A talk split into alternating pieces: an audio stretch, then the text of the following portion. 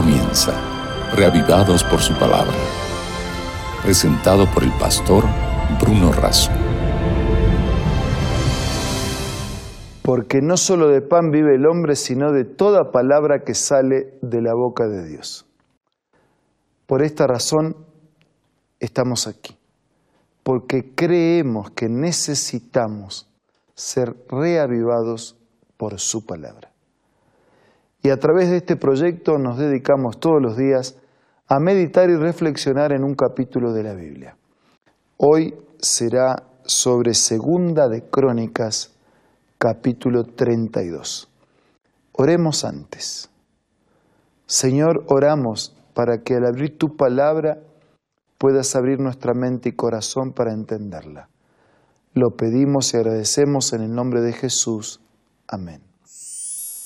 Segunda de Crónica capítulo 32. Nos encontramos aquí con una invasión en los primeros versículos.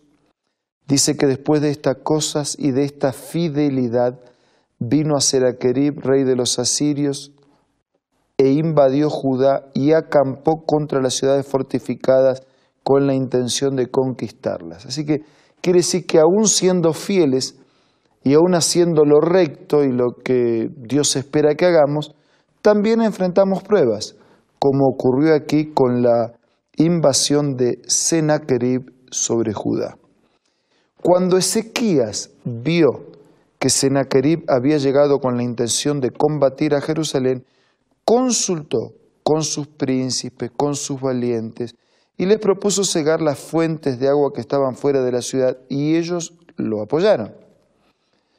Hicieron eso y con ánimo resuelto edificaron, dice versículo 5, los muros caídos, hizo levantar las torres y fortificaron aquellas ciudades. En el versículo 7 nos encontramos con un mensaje al corazón. Esforzaos y animaos no temáis ni tengáis miedo del rey de Asiria, ni de toda la multitud que con él viene, porque más hay con nosotros que con él. El rey habla al corazón ¿no? y dice, no tengan miedo, no tengan miedo, hagan la parte que haya que hacer, esforzaos, tengan ánimo, no tengan miedo ni del rey ni de la multitud que viene con el rey, porque con nosotros hay una multitud mayor todavía. ¿Cuál es la multitud que estaba con ellos? Con él está el brazo de la carne, pero con nosotros está Jehová Dios para ayudarnos, para pelear por nuestras batallas. Y entonces el pueblo tuvo confianza en las palabras de Ezequías. El versículo 10, así ha dicho Sennacherib, rey de los asirios, ¿en quién confiáis vosotros al resistir el sitio en Jerusalén? Dice, tengan cuidado, Ezequiel los está engañando. Les está diciendo que confíen en Dios para que finalmente sean entregados a la muerte por el hambre y por la sed. Cuando él dice Jehová, Dios nos librará de, las manos del rey de Asiria, ¿no es este Ezequiel el mismo que ha quitado sus lugares altos y sus altares y ha dicho a Judá y a Jerusalén, solo delante de este altar adoraréis y sobre él quemaréis incienso? ¿No habéis sabido lo que yo y mis padres hemos hecho a todos los pueblos de la tierra? ¿Acaso pudieron los dioses de las naciones de esta tierra librar sus tierras de mis manos. ¿Qué Dios hubo entre todos los dioses de aquellas naciones que destruyeron mis padres que pudiera salvar a su pueblo de mis manos? Entonces, ¿cómo podrá vuestro Dios librar de mis manos? Dice, ustedes no, no saben que, que no hubo dioses que pudieron con mis fuerzas. ¿No saben los pueblos que conquisté y detrás de esos pueblos los dioses que ellos tenían que no hubo ningún Dios que pudo. Ezequías les engaña cuando dice que este Dios Jehová va a poder. no les engañe, no se dejen engañar, no le crean. Si ningún Dios de todas aquellas naciones y reinos pudo librar a su pueblo de esas manos, ¿cómo es que Dios podrá? Y entonces allí aparece, ¿no? Lo que Ezequías dijo animando al pueblo a confiar en Dios y lo que el otro rey hace llegar como mensaje, procurando al pueblo desanimar de su confianza. Además dice que escribió cartas en las que blasfemaba contra Dios, el Dios de Israel, y hablaba contra él diciendo, así como los dioses de las naciones de los países no pudieron librar a su pueblo, tampoco el Dios de Ezequías podrá. Hablaban del Dios de Jerusalén como de los dioses de los otros pueblos. Y acá hay un contraste, ¿no? Dioses en plural, minúscula, versus Dios en singular, en mayúscula. Dioses falsos, inexistentes, Dios verdadero, existente. El telón de fondo detrás de todo esto era Dios versus dioses. El versículo 20 dice que el rey Ezequías y el profeta Isaías oraron por esto y clamaron al cielo. El versículo 21 dice, y Dios envió un ángel el cual destruyó a todo valiente esforzado, a los jefes, a los capitanes en el campamento del rey de Asiria.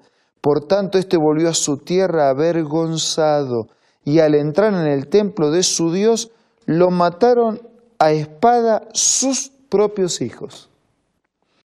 Así salvó Jehová a Ezequías a los habitantes de Jerusalén, los salvó de las manos de Sennacherib, les dio reposo, entonces trajeron a Jerusalén las ofrendas, los presentes.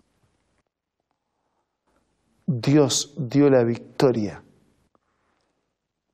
Los dioses de Sennacherib no pudieron contra el verdadero y único Dios.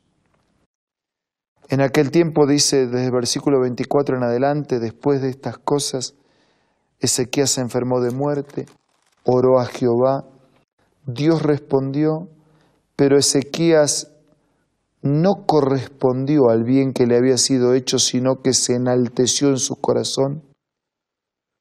Y después de haberse enaltecido en su corazón, se humilló, y los habitantes de Jerusalén, y por eso no estalló sobre ellos la ira de Dios en los días de Ezequías. Y el capítulo concluye con el reinado y la extensión de la vida de Ezequías y finalmente la muerte de Ezequías. Un Ezequías que había sido prosperado en todo mientras hacía la voluntad de Dios, pero que finalmente, como ocurre con todos, termina descansando en la muerte. Dice que Dios lo dejó para probar y conocer lo que estaba en su corazón. Finalmente durmió Ezequías con sus padres y lo sepultaron en los sepulcros de los hijos de David y fue honrado en su muerte por todo Judá y por todo Jerusalén. Pero yo quiero detenerme más allá en, en el incidente de este hombre de Dios, con sus luchas, con sus fracasos, con sus aciertos y con sus desaciertos, yo quiero detenerme en, la confianza en el poder de Dios. Ahí quiero detenerme. Un Senaquerib que grita, ¿dónde está el Dios de ustedes? No, no, no hay Dios que pueda con mis, con mis dioses. Y un verdadero Dios que responde el clamor, que responde el ruego, la oración, la confianza y milagrosamente otorga la victoria. Tal vez usted esté necesitado de una victoria milagrosa. Tal vez usted está necesitado de dejar algunos dioses a un costado y comprometerse definitivamente con el verdadero Dios. Tal vez usted está necesitado de dejar de ser intermitente en su confianza y renovar un compromiso, un compromiso fiel y permanente con el único y verdadero Dios. Hágalo ahora, en este espacio de oración privada y personal.